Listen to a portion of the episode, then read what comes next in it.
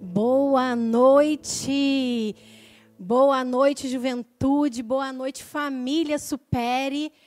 Hoje é Dia Internacional da Família. Você sabia? Já deu um beijo, um abraço aí no seu pai, na sua mãe, no seu irmão? Já mandou aquela mensagem carinhosa para quem está longe de você?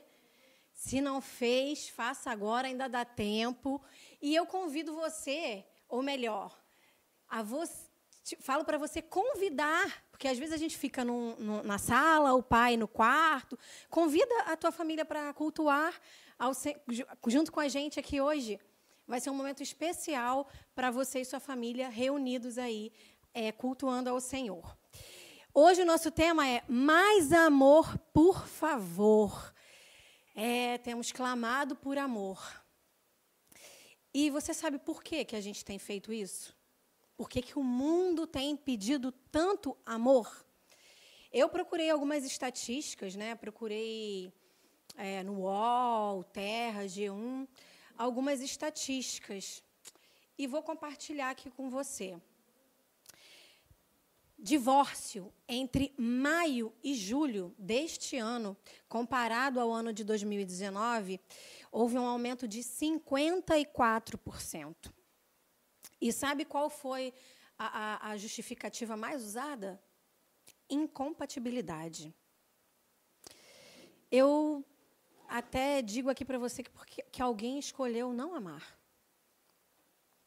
Uma mulher é morta a cada nove horas durante a pandemia no Brasil. Teve um aumento de 137%, foi isso mesmo que você ouviu, 137%, no número de policiais mortos em serviço ou em folga em 2020. Negros, onde são 56% da população brasileira, eles ganham menos que, o, que os brancos. Estamos aqui falando da mesma função. No primeiro semestre de 2020, o SUS fez 80.900 procedimentos após abortos mal sucedidos. Ou seja, não estão contabilizados abortos feitos em clínicas clandestinas que tiveram sucesso. O Brasil registra diariamente mais de 233 casos de agressões a crianças e adolescentes. Isso num ambiente familiar, ou seja, aquele que tá, que deveria proteger, ensinar, instruir, amar, é ele quem faz a agressão, quem pratica a agressão. O mundo registra 800 mil suicídios por ano. 800 mil suicídios por ano. Onde está o amor? Onde está o nosso amor? O que, que a gente tem feito? Se você ouviu essas estatísticas agora e, e você não sentiu nada, tem algo errado. Essas estatísticas são decisões, são escolhas de um povo que ou não conhece o amor de Deus ou se afastou do amor de Deus. Quando eu escolho não amar, quando eu escolho fazer a minha justiça, quando eu escolho ficar em silêncio e não fazer nada, eu estou eu não estou falando do amor de Deus, eu estou incentivando, ou melhor, eu estou deixando de ajudar pessoas que estão passando por isso. Amar não é uma questão de sentir. A gente já aprendeu aqui que amar é uma questão de obedecer, é uma escolha. E na Bíblia a gente já vê isso há muito tempo. Olha o que diz lá em Mateus 24, 12. Devido à maldade, o amor de muitos esfriará. E é o que a gente tem visto. A gente não pode deixar o amor esfriar dentro de nós. Quando a gente faz isso, a gente se distancia do amor de Deus. A gente faz com que as outras pessoas não conheçam o amor de Deus. Martin Luther, Martin Luther King Jr. tem frases lindíssimas, fortíssimas, e eu separei uma aqui. O ódio paralisa a vida, o amor a libera. O ódio confunde a vida, o amor a harmoniza. O ódio escurece a vida. O amor a ilumina. Nós precisamos muito do amor de Cristo. Nós existem vários obstáculos que paralisam o amor de Deus.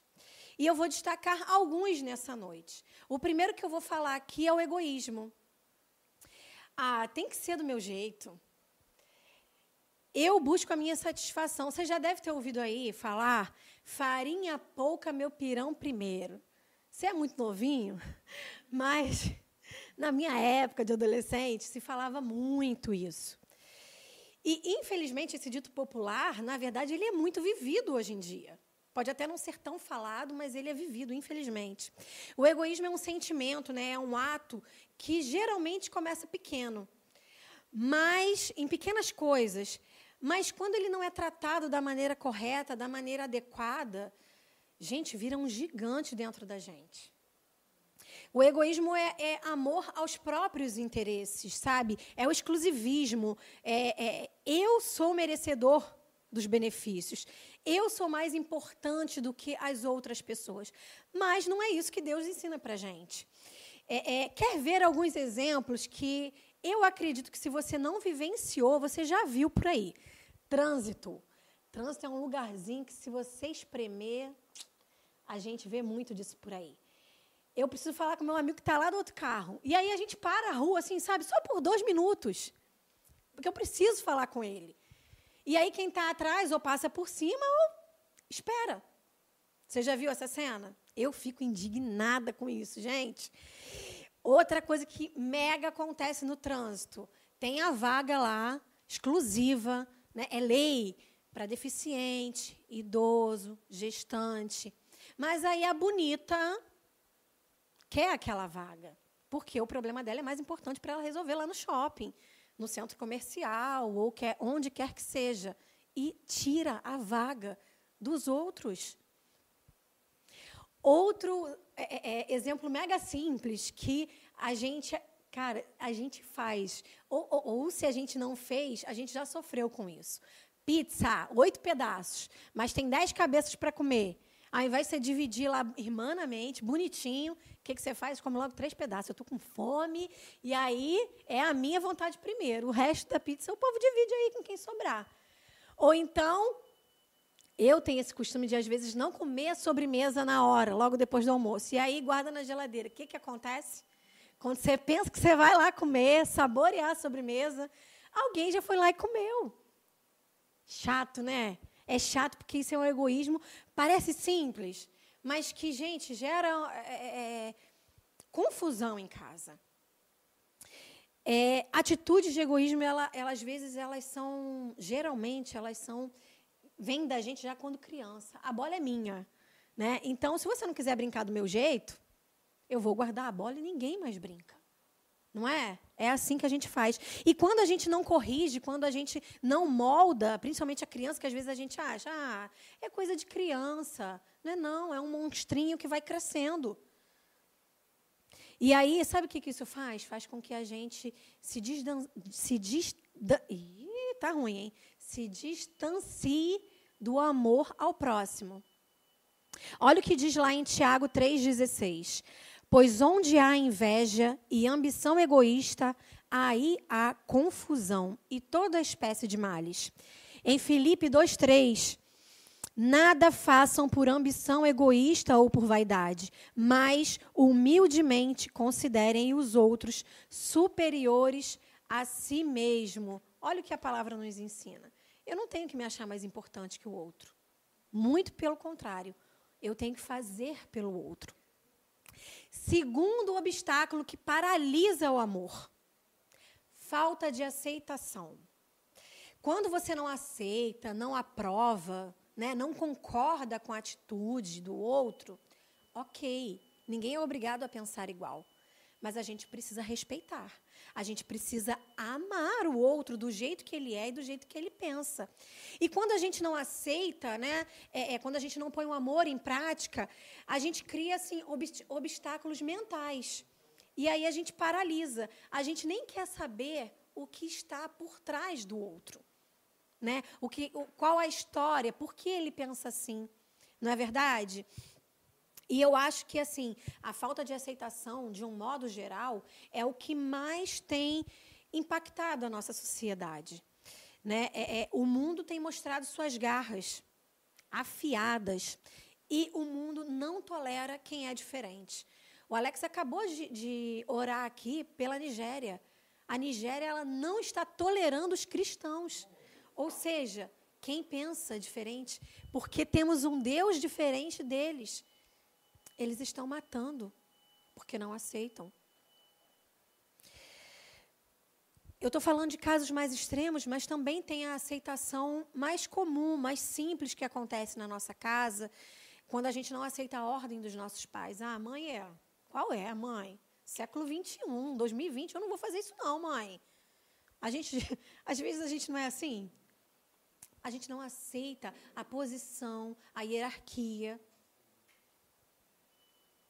Outro exemplo que às vezes dá problema não aceita a submissão do marido. Ah, eu trabalho, tenho meu dinheiro, eu me sustento. Para que que eu vou dar satisfação? Para que que eu vou, sabe, perguntar para ele se eu posso ou não comprar aquela blusa? Você não aceita o que o outro pensa. Fica difícil. Olha o que diz lá em Romanos 15, 7. Portanto, Aceitem-se uns aos outros, da mesma forma como Cristo os aceitou, a fim de que vocês glorifiquem a Deus. Quando a gente aceita o outro, a gente estende a mão. Quando a gente respeita o outro, a gente cede um, um, no coração um lugar todo especial para ele. E assim a gente vai glorificando o nosso Senhor. Terceiro obstáculo que paralisa o amor o julgamento. Esse nós somos especialistas. Não é verdade? Às vezes a gente vê uma cena, um pedacinho, uma ceninha só. E aí a gente já imagina tudo que aconteceu e a gente já julga e já vem com a sentença. E geralmente essa sentença não é uma sentença de amor. Infelizmente. Mike Wells diz assim: quem julga sempre erra. Ponto final. Quem julga sempre erra. É um fato. É fato. Olha, alguns dias atrás. Deixa eu beber uma água aqui. Alguns dias, poucos dias atrás, você deve ter acompanhado a, mor a morte de um policial numa loja famosa, numa tentativa de assalto. E eu confesso que aquela cena mexeu muito comigo. Muito. E aí, quando a gente vê uma cena daquela, de tanta maldade, tanta crueldade, o que, que passa no nosso coração em primeiro lugar? Ódio, raiva. Além da tristeza, às vezes a gente, no primeiro momento, a gente vem esse sentimento na gente de ódio, de raiva, de senso de justiça. Mas deixa eu te falar uma coisa. Se eu agir com ódio, se eu agir com a raiva, com o meu senso de justiça, eu não estarei dando a ele, ao bandido, ou a quem quer que seja, a oportunidade de conhecer o verdadeiro amor, de conhecer o amor de Cristo. Se eu ajo com, minha, com a minha justiça, eu me torno igual ou pior do que aquele que matou, do que aquele que feriu. Eu não estou dizendo aqui que ele não tenha que que, que ele não vá sofrer consequências. Tudo que a gente faz, a gente sofre consequências, sejam elas boas ou ruins. O que a gente planta, a gente colhe. Ele vai ser é, é, é, é julgado pela lei dos homens, como deve ser, mas não pela minha justiça, não pela justiça das minhas próprias mãos. Você está entendendo quais são as consequências desses pensamentos ruins que, se a gente deixar dominar, acontece com a gente? Eu quero espalhar o amor de Deus e não o ódio momentâneo que invade o meu coração algumas vezes. Eu tenho que matar esse ódio dentro de mim. E é só com Cristo que eu consigo isso. Só olhando para o amor dele que eu consigo isso. Toda vez que eu me pego julgando alguém, ou melhor, tentando julgar alguém, eu me lembro do filme A Cabana. Eu não sei se você já viu esse filme. Toda vez que eu venho aqui, eu falo de algum filme e, ou algum livro, né? É, Porque a gente às vezes vê tantas coisas ruins que eu indico para você se alimentar de coisas boas, de coisas que te edifiquem, sabe? E aí tem uma cena nesse filme que é a sabedoria falando com Mark. Mark é o personagem principal do filme. Mark é, sabe, totalmente contra o julgamento de Deus, porque ele acha que na, na, na concepção dele o julgamento de Deus está errado, está falho. E aí a sabedoria manda Mark julgar os próprios filhos, os dois filhos dele. Só que dá ruim, não dá certo. Sabe por que, que não dá certo a gente julgar? Porque a gente não sabe tudo, a gente não vê tudo. Então só Deus vê, só Deus sabe, e só Ele é verdadeiramente justo. E queridos, Ele ama todos nós, todos, sem distinção. Quando a gente pensar em julgar alguém, vamos pensar primeiro o que diz lá em Mateus 7,4. Como você pode dizer ao seu irmão: Deixe-me tirar o cisco do seu olho, quando há uma viga no seu? Lá em Romanos 14, 13. Portanto, deixemos de julgar uns aos outros. Em vez disso, façamos o propósito de não pôr pedra de tropeço ou obstáculo no caminho do irmão. Continua em Mateus 7, 1, 2. Não julguem para que vocês não sejam julgados. Pois da mesma forma que julgarem, vocês serão julgados.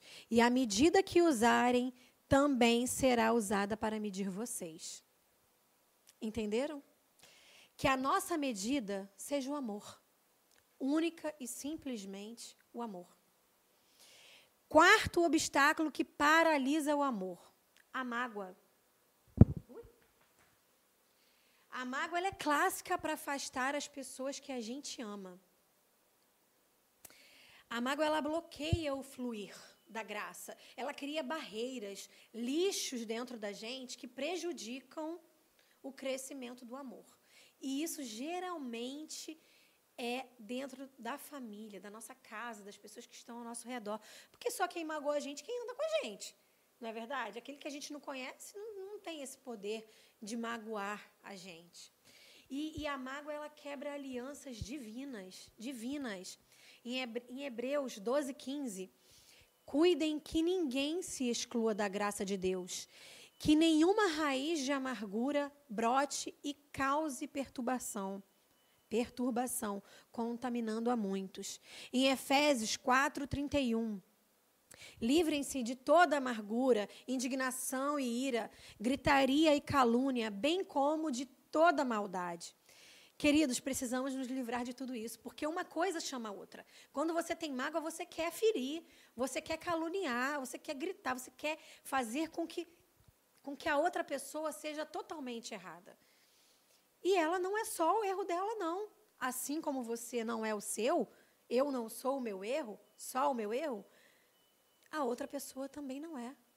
Vamos liberar perdão, sabe? Busque hoje, hoje, a viver tudo aquilo que o Senhor tem para você. Vamos superar tudo aquilo que nos impede de, de amar como Jesus amou. Nós precisamos abrir o nosso coração, sabe? Totalmente e seguir o que Jesus ordenou lá em João João 13, 34 a 35. Um novo mandamento lhes dou: amem-se uns aos outros, como eu os amei. Vocês devem amar-se uns aos outros. Com isso, todos saberão que vocês são meus discípulos, se vocês se amarem uns aos outros. Vamos praticar o amor. E como é que a gente pode praticar o amor diariamente, vivendo num mundo onde nós vimos ali o caos habita, tem habitado. Mas se nós vivermos, amarmos uns aos outros como Deus nos ensina, nós vamos mudar essa estatística. Nós somos chamados a mudar essa estatística e tantas outras que eu não coloquei aqui, mas que você sabe que acontece dentro da sua casa, na sua vizinhança. Primeiro conselho que eu te dou para a gente mudar tudo isso: tenha compaixão. Lá em Mateus 14, 14, quando Jesus saiu do barco e viu tão grande multidão, teve compaixão deles e curou os seus doentes. Jesus ali não perguntou, não viu quem era, quem não era, o que, o que pecou, o que não pecou. Não. Simples, simplesmente liberou perdão e curou. Em Colossenses, em Colossenses 3,12, portanto, como povo escolhido de Deus, santo e amado, revistam-se de profunda compaixão, bondade, humildade, mansidão e paciência. Assim é o coração daqueles que amam e temem ao Senhor. Nós somos dominados pela compaixão, pela humildade, pela mansidão, pelo amor.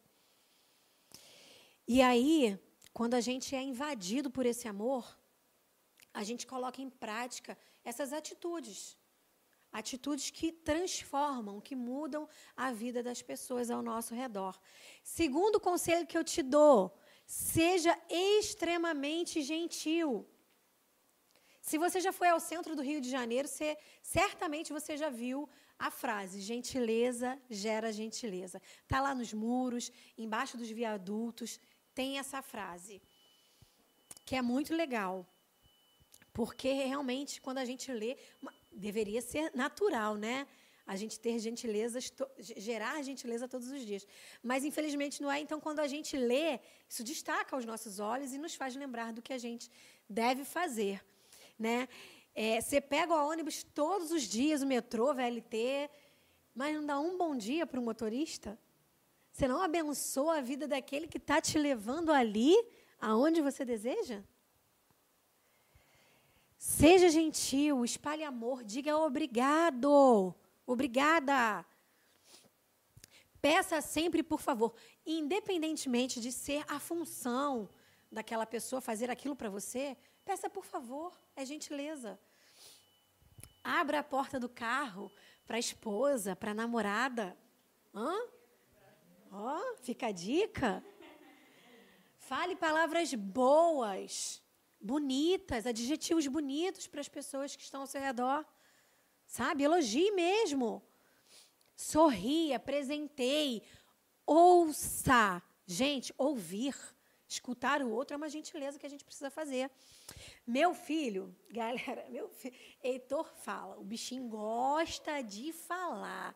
E aí eu, na minha impaciência, no outro dia ele foi falar comigo e falou assim, eu falei, tá, tá bom, Heitor, já entendi, tá bom, já. Ele, ô mãe, eu quero falar.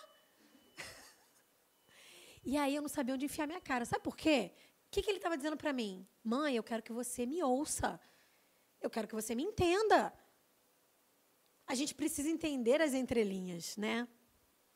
E a gente, muitas vezes, pela pressa, correria, uh, falta de paciência, como foi a minha, a gente nem olha o outro. A gente nem enxerga o outro, gente. A gente passa pelo porteiro e, e nem vê. Está no metrô e nem vê a grávida em pé ali. Para ceder o lugar para ela, para o idoso, enfim. Gente, a gente precisa fazer as coisas com mais leveza. Não é? Em Hebreus diz assim, 1,3 diz assim: seja constante o amor fraternal. Gente, seja constante o amor fraternal. Não é só para aquele que você ama, que convive. Não, é para todos que estão ao nosso redor. Isso tem que ser constante. Uma vez eu li, eu não lembro onde, é, dois senhores. Dois senhores, todos os dias eles iam numa banca de jornal, antes do trabalho. E, um, e um comprava o jornal e todos os dias falava para o jornaleiro, né? Bom dia, tudo bem, todo sorridente. E o jornaleiro, acredite, nunca respondia. E ainda fazia cara feia. E aí o seu amigo falou assim: hum, Amigo, por que, que você insiste? O cara todo dia, ele não te responde, ainda faz cara feia. Você não cansa, não? De tratá-lo bem desse jeito? E aí o homem sabiamente respondeu: Não canso, porque o que está dentro dele não pode me mudar. Continuarei sendo gentil. Uau! Que lição! Eu sei que é desafiador, é difícil. Tem dias que o bicho pega e, e, é difícil, mas deixa eu te falar uma coisa. A maldade do outro, a frieza do outro, a falta de amor do outro, a falta de empatia, de educação, ele não pode me mudar. Ele não pode tirar o que há de precioso dentro de mim. Muito pelo contrário, o que há de precioso em mim, que é o amor de Deus, é que eu preciso transformar. Eu preciso ser insistente muitas vezes. Vale a pena espalhar o amor. Vale a pena. Terceiro conselho que eu te dou: honre as pessoas. Honre. Em Romanos 13, 7, deem a cada um o que lhe é devido. Honra. Honra. Aqui na Ibespere nós somos encorajados, né? É, incentivados a honrar as pessoas. E, e quando a gente honra, é, é um ato de amor a gente reconhecer, sabe, todo o amor e cuidado dispensado a nós. William Douglas e, e Rubens Teixeira, eles têm uma frase que diz assim: No tabuleiro da vida, cada peça tem sua importância. Qualquer que seja a função que uma pessoa exerce, ela deve ser prestigiada. É verdade. Quando eu honro, eu estou dizendo para o outro que que, que eu estou transmitindo com isso? Eu estou reconhecendo que a obra de Deus, reconhecendo a obra que, que ele fez, a obra de Deus que ele fez através da vida daquela pessoa. E assim eu honro. Olha o que está escrito lá em Provérbios 21, 21. Quem segue a justiça e a lealdade encontra vida, justiça e e honra. Deus faz assim: você honra, e, e queridos, naturalmente você é honrado. Você é honrado, vale a pena. Quarto conselho que eu te dou: seja sincero nos seus relacionamentos. O amor deve ser sincero. Odeiem o que é mal. Apaguem, apeguem-se ao que é bom. Romanos 12, 9. O amor nunca será pleno se ele não for sincero. Quando eu falo sinceridade, eu falo sinceridade em amor. Ah, Roberta, falo na lata mesmo. Falo na lata, comigo não tem essa não, mando ver. Então, se você fala desse jeito, então deixa eu te falar uma coisa. Você é grossa. Você é grosso. Porque Deus nos ensina, nos instrui a sermos, como nós lemos ali, a ser sinceros em amor. Com a língua bendizemos o Senhor e Pai, e com ela amaldiçoamos os homens feitos à semelhança de Deus. Da mesma boca procedem bênção e maldição. Meus irmãos, não pode ser assim. Acaso Pode sair água doce e água amarga da mesma fonte? Tiago 3, 9 e 11. Não pode, né? Não pode. Se você tem uma pessoa que você precisa falar a verdade, que você precisa ser sincero com ela, eu te encorajo a fazer isso hoje. A falar a verdade em amor. Não tem como um relacionamento, seja ele qual for, pai, mãe, filho, filhos, namorado, esposa, marido, não tem como nenhum relacionamento como ele perdurar com mentiras e omissões. A gente precisa falar a verdade em amor, ser sincero em amor. Manu, no domingo, ela fez uma make em mim, né? Arrasou. E aí ela usou meu pó em mim, pó novinho, que eu tinha usado só três vezes.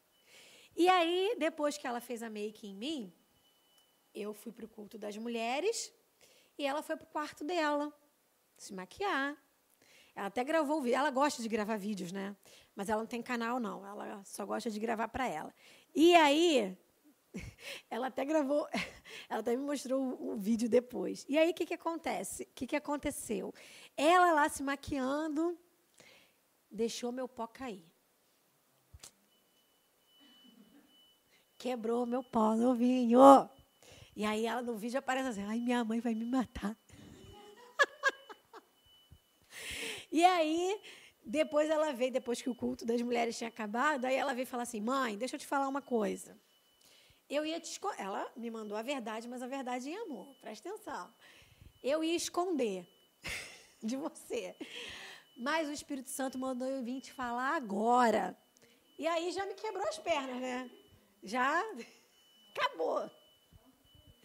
E ela falou assim: Eu quebrei seu pó, mas você pode ficar com o meu pó e eu fico com o seu quebrado. Gente, não tinha, como, não tinha como eu brigar, não tinha, nem poderia. Muito pelo contrário, eu elogiei, minha filha.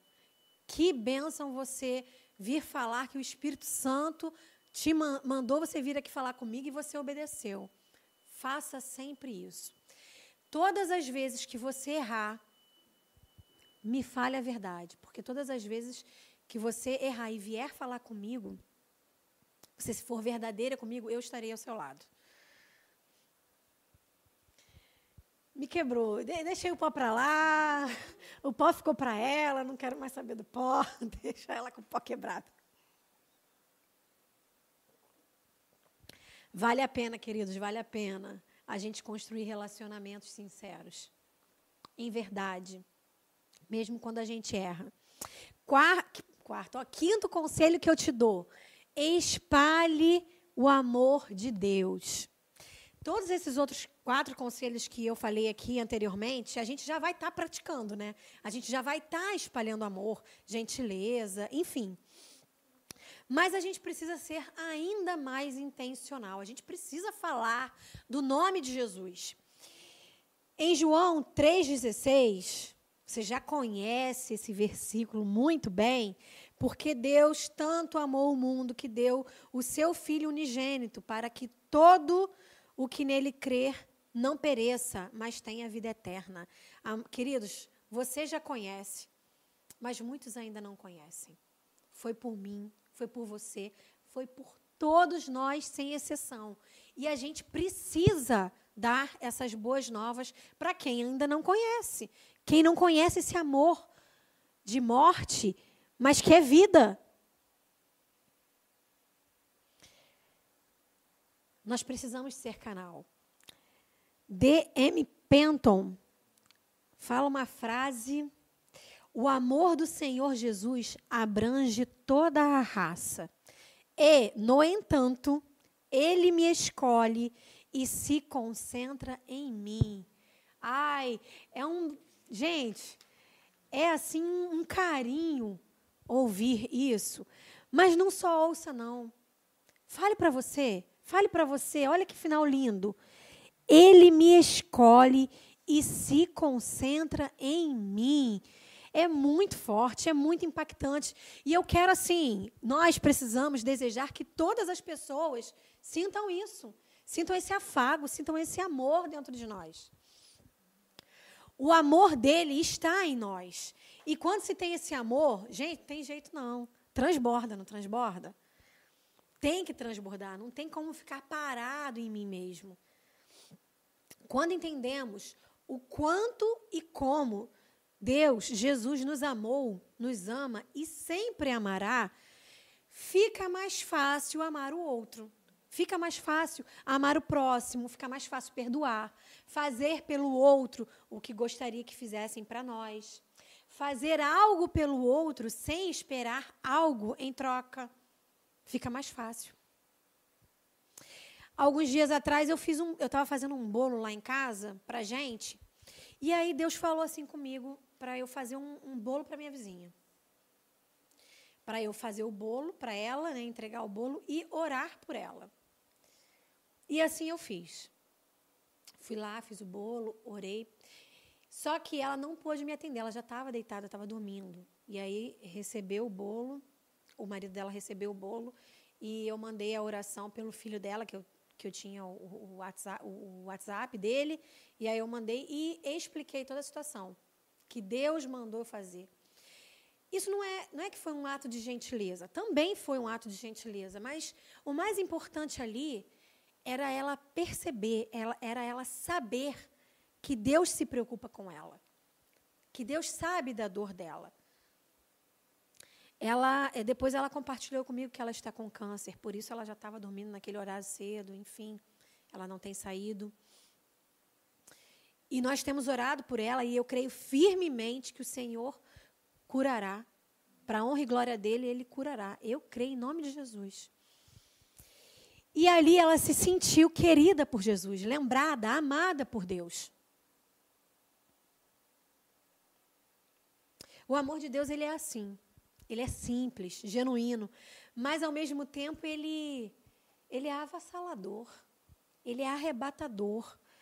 Galera, o mundo pede, clama desesperadamente mais amor, por favor. Mais amor, por favor. Você vê isso em camisetas, em quadrinhos, em lojas. E nós temos que ser o canal. Sabe por quê? Porque o mundo está mostrando essas estatísticas aqui e eles estão desacreditando. Mas, ao mesmo tempo, eles estão pedindo.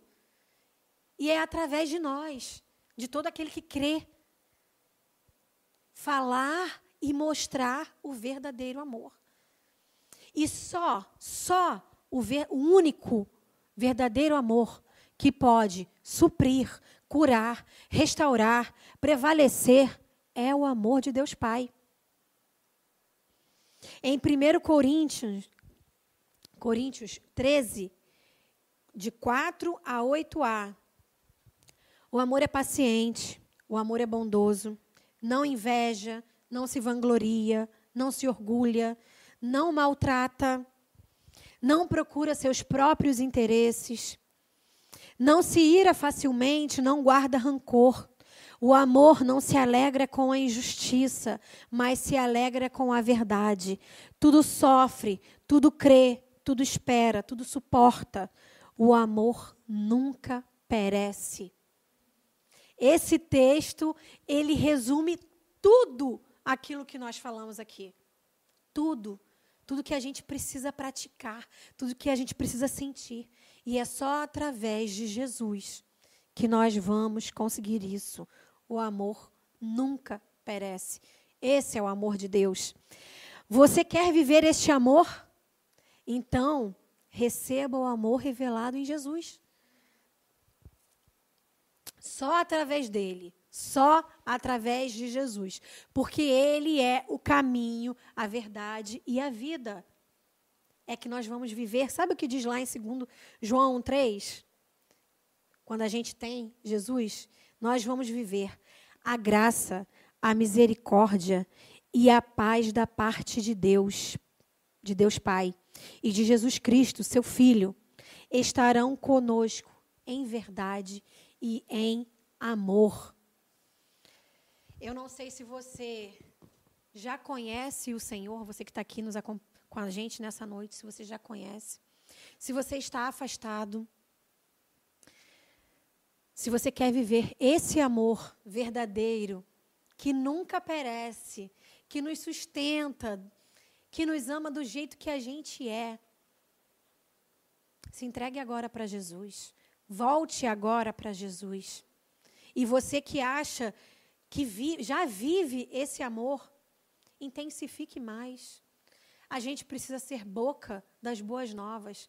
A gente precisa ser canal. O mundo precisa. O mundo clama de mais amor, por favor.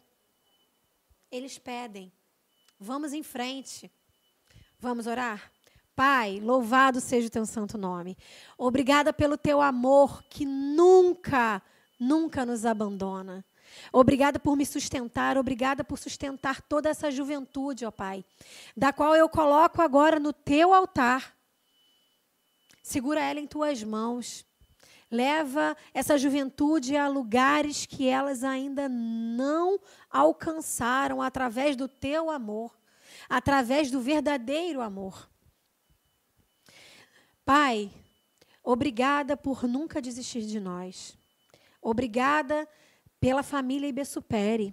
Hoje é Dia Internacional da Família, mas todos os dias nós queremos amar a nossa família física, de sangue e espiritual, com honra e amor que o Senhor nos ensinou.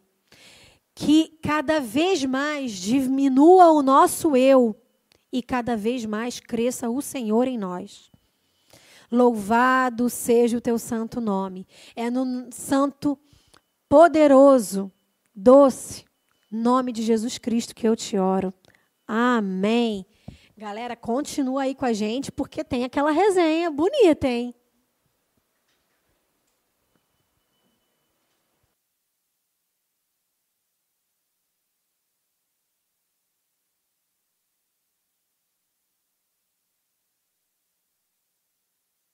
Dá para dizer uau, ou, como eu costumo dizer lá em casa, fazer cara de gol contra. Já viu jogador de futebol quando faz gol contra? A cara que faz? A partir de agora você repara a cara que faz. Porque a pergunta que fica é: onde está o seu amor? Chamar aqui a maninha Mônica para me ajudar nesse momento. Boa noite. Fala aí, Alex. É isso aí, mana alguns pontos bem interessantes, né? A gente vê nessa mensagem e o que me chama a atenção de alguns aqui, eu separei alguns para a gente estar tá comentando. O primeiro é o egoísmo. Né? Quando a Roberta fala sobre egoísmo. E o que, o que me chama a atenção é a sutileza. Porque nós, os bonzinhos, da história, não vamos estar enquadrados lá nas estatísticas da, que a Roberta leu para nós, né? fatos. É, nós somos bonzinhos demais. Então, não agredo minha mulher. Né? Mas a sutileza do egoísmo. Isso, isso, isso a gente precisa ficar atento. Isso eu penso que é algo que a gente precisa de fato estar atento, porque às vezes acontece algumas coisinhas em casa, aquele detalhe da criança, é como a Roberta trouxe o exemplo dela em casa lá com as crianças, e aí eu fico pensando em casa também, eu, minha esposa, meu filho, mas é a sutileza do egoísmo, porque a gente, as coisas, ninguém tropeça em pedras grandes, né? São pedras pequenas. São pequenininhas, essa que a gente precisa ter atenção. Então, quando a Roberta fala sobre egoísmo, começa a passar cenas na cabeça, né? A gente que tem filho passa a cena deles pequenininhos, porque ela falou, né? Desde pequeno, que eu vejo com a, com a Alice, não, esse brinquedo é meu, tem que incentivar, não, é nosso, você vai brincar, você vai dividir, não é assim. Você vê que é desde pequenininho, né? Ele já vem com aquilo do não, é meu, eu não posso emprestar, não é, é somente meu. Né? E aí a gente vai trabalhando na mente da criança que a gente vive em comunhão, a gente vive em comunidade, a gente vive pelo bem do próximo também, e isso invade o coração delas, né? o amor né, pelas outras pessoas em compartilhar o que ela tem. É isso. E a gente ainda tem outro detalhe para pensar sobre isso, que ainda existe a nossa história, né? Porque a história de Caio Machado e da Alice certamente é muito diferente da minha história. É, então, além de eu ter cuidado é, de como eu vou passar isso para o Caio, do compartilhar, é quem o, quem o, o Caio vê. Né? É o exemplo, né? É o exemplo. Nós somos o, a referência. Caio pode né? ver isso. É isso que o Caio vê em casa, o, o pai que compartilha. Deus é tremendo, né? Hoje eu falei para Kátia antes de vir para cá, assim, hoje a gente está meio aleluiado, assim, que as coisas estão acontecendo. Pessoal antes diz isso, né? aleluiado. As coisas estão bem assim, né? Bem conectadas. E nós falávamos sobre isso. É, Deus é perfeito, me uniu a, a minha esposa para me ensinar muito sobre isso. Essa questão do compartilhar, porque a escassez às vezes gera em nós, depois, na fase adulta, porque o que eu tenho hoje eu não, nunca tive. Né? E isso pode gerar em mim alguém egoísta. O Caio pode ver no detalhe o pai egoísta. De que forma? Quando surge uma necessidade de alguém para a gente tá atuando quanto igreja, abençoando, e aí o Caio não vê, vê o pai do coleguinha que faz, mas não vê o pai e a mãe compartilhar. E a Kátia estava em casa hoje falando algumas coisas lá sobre trabalho, a gente estava planejando a viagem. E eu, Caio, tem maior dificuldade de entender dinheiro, né? O Caio acha que com as moedas dele vai comprar um Play 5. Ai, meu Deus. Quem dera, né? É. A inocência, né? Aí a Kátia listou para ele, sabe? Ó, a gente tem isso aqui, mas a gente abençoa dessa forma, a gente faz isso, a gente está tá junto com quem precisa também, porque isso é, é, É importante. É, impo é, importante, né? Você falou sobre isso, é a nossa comunidade de fé, a nossa família cristã, a nossa família Bessupere, né? Ela fala muito sobre a importância da gente quebrar ciclos. Não foi porque a gente viveu uma coisa né, dentro da nossa casa, dentro da nossa realidade familiar com os nossos pais, que a gente vai reproduzir a mesma coisa com os nossos filhos. Né? A gente quebrar o ciclo e fazer diferente, fazer a transformação dentro da nossa casa. Interessante. Outro ponto que eu vi aqui também falta de aceitação. E aí, duas coisas, né? Desse momento aleluiado da minha família. A gente recebeu algo interessante, né? Lá saindo de casa, é, alguém que a gente deve estar abençoando, histórias, né? Que chegam até nós. Eu louvo a Deus pela minha esposa e pela minha sogra, porque são uma bênção, tem abençoado muito uma família, uma pessoa. E que a gente ouviu uma história dessa, sabe? Um menino com dificuldade de aceitar-se. Né? E Deus traz o garoto hoje, né? Para a gente conhecer, a gente está lá, vê o menino, conhece e tal. E, cara, um menino bonitaço, bicho. De, de verdade, sabe? Menino bonito. E com essa dificuldade. E a gente ali, né? Graças a Deus, minha família está abençoada. A gente bate vários papos com, com a mãe, né? Que é mais próxima de nós é uma dificuldade que eu não consigo ver dentro da minha casa. Mas aí Deus vai e fala com, com o Alex, assim, antes de vir para cá. Cara, mas e o oposto, que é a vaidade, né? O quanto você talvez não tenha sido vaidoso. Né? É, isso não tem entrado. Vocês não precisam, você não precisa estar atento a isso. Então, são, são paralelos importantes, né? porque às vezes você não tem. Eu digo isso para você com tranquilidade, não tenho dificuldade com aceitação, mas tenho com vaidade. Tá? Estou sempre me policiando. Olho, Essa semana eu falei isso com a Kátia. É, filha, eu louvo a Deus quando acontece uma experiência que ela teve, né? porque ela não sofre com vaidade. Mas eu sim, eu falei, filha, eu louvo a Deus quando isso acontece comigo, porque se não acontecer comigo, eu esqueço quem de fato eu sou e deixo a vaidade invadir meu coração. É tratar, né? A gente reconhece a nossa falha, reconhece o nosso espinho na carne, né? Assim como Paulo tinha o espinho na carne, a gente uhum. tem também, a gente reconhece e a gente trata, né? Graças a Deus também é, o CR ajuda muito nisso, né? Da gente reconhecer muitas áreas que a gente precisa se olhar, precisa cuidar né? E aí a gente consegue reconhecer, né? Quando acontece alguma coisa, e calma aí, ó, tô indo pelo lado errado. Calma aí, deixa eu virar minha atenção. Uma das outras coisas que, que a Roberta falou que me marcou muito foi a questão da mágoa. Né? E como ela falou, né? geralmente é com pessoas que são próximas da gente. Né? E como isso machuca, como isso fere, e assim, como a gente. É, como a gente se maltrata alimentando isso dentro da gente. E aí eu, pensando um pouquinho aqui, né, eu falei assim, gente, eu lembrei um pouco da minha adolescência, da minha infância, de, outro de, dia. É, é, dia. pouco tempo atrás, pouco tempo atrás. É, de a gente ficar magoado com aquele coleguinha e aí a gente conta para outro coleguinha, ó, ele fez aquilo comigo, ele é assim, que não sei o que. Aí o outro ainda toma nossas dores, né? E aí o outro que não tem nada a ver com a história já está com raiva do coleguinha. Peca junto, hein? Dá a mão e Desse jeito, né? Como a gente tem a responsabilidade, né, de não nutrir a mágoa dentro da gente, mas também a responsabilidade de quebrar isso. Né, de se o outro chegar, poxa, aconteceu isso, não sei o quê, de levar amor para essa pessoa, constranger essa pessoa em amor e aí fazer até o que a Roberta falou. Vamos falar a verdade em amor? Vamos sentar lá. Que nem a palavra de Deus fala, né? Se você tem algo é, contra o seu irmão, chame uma testemunha, chame um irmão e vamos lá bater um papo, vamos lá conversar, vamos lá se acertar. Verdade. É difícil, não é fácil. Não é, não é fácil, mas nós eu somos. Sou um doce. nós somos chamados à obediência, né? Nós somos chamados a amar, a espalhar amor, né? Levar as boas novas de Deus, assim como a Roberta falou, levar o amor de Deus, né? E as nossas atitudes elas precisam ser em amor. Mas olha que interessante do seu exemplo. Quando você falava, eu pensava a verdade, né? Em amor. Imaturidade, né, maninha? Você, você fala e, e se remete ao tempo da infância, da juventude, esse tipo de comportamento de ouvir algo, fofoca, né? É Que coisa isso? de imaturo, né? Isso é coisa de gente imatura. Kátia em casa deve estar rindo disso. Porque eu sou bruto com, com isso, sabe? Com fofoca.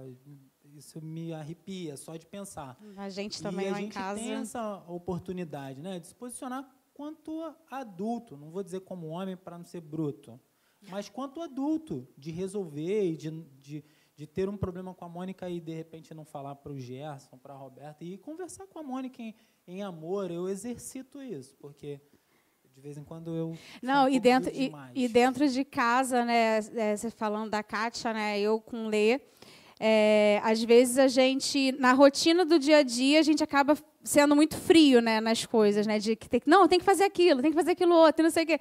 E aí o outro não faz, você acaba ficando chateado e acaba brigando, que não sei o quê.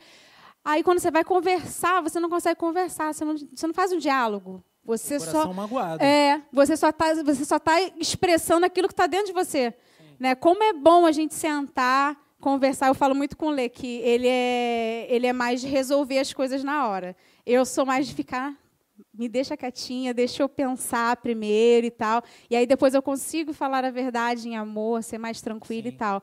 E aí eu falo com ele, né, de que como é importante a gente ser sincero um com o outro, né, mas também de saber o momento de falar, né, a gente não, não falar em qualquer coisa, em qualquer lugar, a gente conversar mesmo, conversar em amor, sempre lembrando que assim a gente está ali para resolver. A gente não está ali para criar mais problemas, a gente está ali para resolver. A nossa família é projeto de Deus, a gente se ama acima de qualquer coisa. Então, assim, é, Deus na frente sempre, Ele é o centro do nosso casamento, então Ele é amor. Então, por que, que eu não vou agir em amor? Se Deus é amor e Ele está no centro da meu- do meu casamento, como é que eu ajo contra Deus? Né? Parece que a gente está agindo contra Deus quando a gente não age em amor, né? Em casa é assim também. E assim, para você aí em casa que não consegue, ainda se acha bruto, resolve as coisas, vou fazer outra comparação com a bola, dando carrinho. Eu nasci dessa forma. A Kátia também é assim, é mais controlada, mais paciente. Também tem seu temperamento, mas a Kátia é, é a controlada da nossa casa. E o exemplo que eu deixo é que eu fico hoje muito feliz. Eu ainda não alcancei onde eu quero chegar nessa área, principalmente em casa, quando a gente resolve os problemas. Mas eu evolui demais. Glória a Deus. Ouvindo a minha esposa, sabe? Hoje eu consigo me controlar mais. Tomo muito cuidado com o que fala, porque eu também sou igual o Leandro de resolver, mas o meu resolver era bicando a porta. Então não dá para se fazer isso em Não. casa com a esposa toda hora, com o filho. É, você acaba destruindo a- o sentimento que alguém tem por você.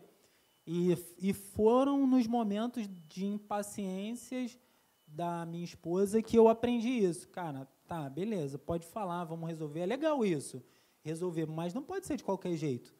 Tu não está derrubando uma parede, você está resolvendo uma questão familiar. Né? E a sua esposa é a pessoa que você ama. É isso aí. Então tem que ter cuidado. De vez em quando dá dois escorregadas, mas ainda faz. Não, é interessante você estar falando da sua esposa, né? Às vezes na rua a gente tem mais dedo para Não, falar com o chefe. Aí dentro de casa a gente acha que. Não, gente, Pé calma aí. porta. Não, pode. nosso primeiro ministério é dentro de casa. Isso aí. Né? Se eu falo que eu amo meu marido, como é que eu faço que nem você Não pode. chute na porta? Não, fa- dá. Fazia, não, menos. Não, É não. isso aí, amigo. Então Outro estamos em processo, processo. Outro ponto super interessante, assim, que eu achei, e aí é vitória. Digo isso com maior paz no coração, com uma tranquilidade enorme é, em relação a julgamentos. E aí, eu, quando eu falo de paz e dessa tranquilidade que eu tenho, é de ouvir os relatos aqui do policial morto agora na Baixada. A gente só fala disso. Foi horrível. Você assiste os vídeos, toda hora vem uma comoção e você ouve um monte de coisas. A gente tem alguns grupos, né? E vamos matar, atrocidade, que tinha que morrer.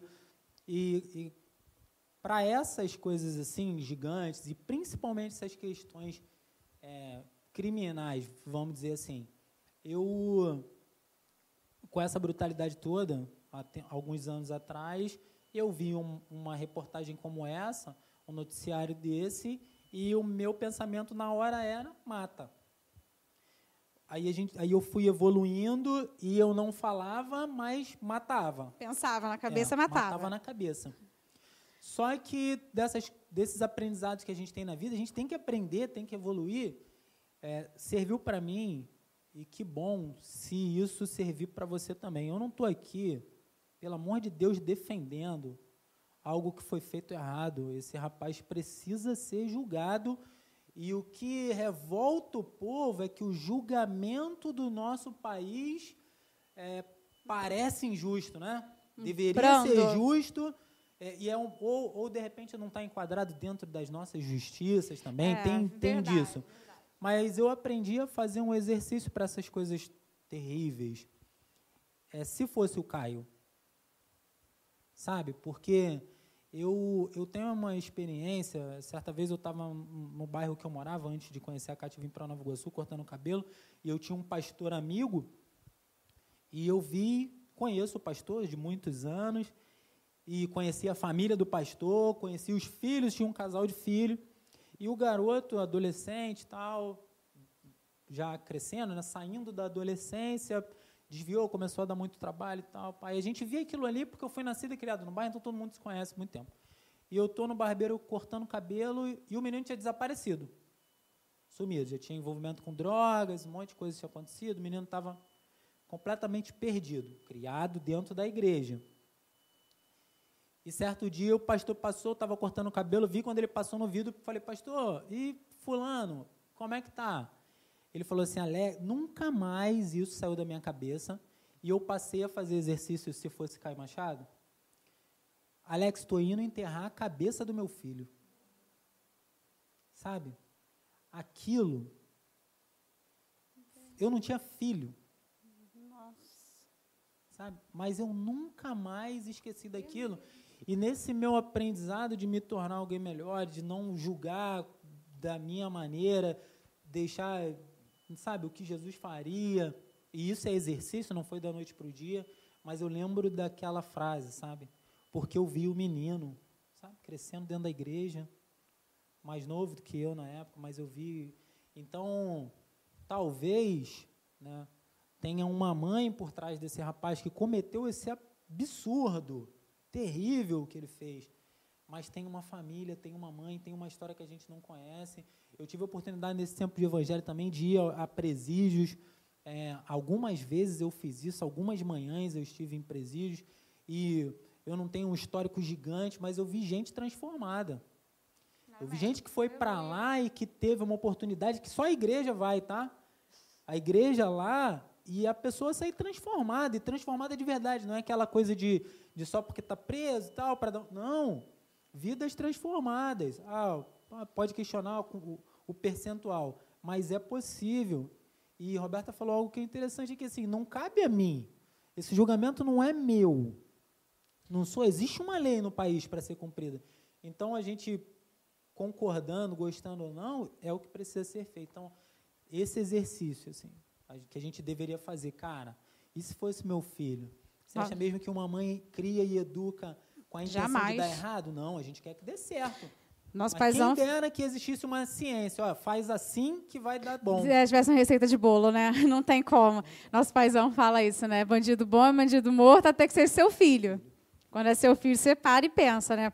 E aí a, a nossa ministra Roberta falou, né, que a oportunidade que a gente tem de revelar o amor de Deus muitas das vezes vai ser aí. Né? Vai ser aonde a gente não vai julgar, mas a gente vai é, revelar o amor de Deus. Vai fazer tudo que o nosso eu não quer fazer, muitas das vezes, mas vai fazer aquilo que Cristo faria. Verdade. Nós somos chamados para isso, né? Que bom, mana. Que bom, queridos, que você ficou com a gente até agora. Espero que você, tenho certeza, espero não, tenho certeza que você foi muito abençoado, principalmente pelo que foi ministrado aqui hoje faça sim esses exercícios. É possível sim mudar. Nós podemos crescer e avançar. Obrigado, Mônica. Deus abençoe a nossa noite, Deus abençoe a sua noite aí em casa. Fique em paz em nome de Jesus.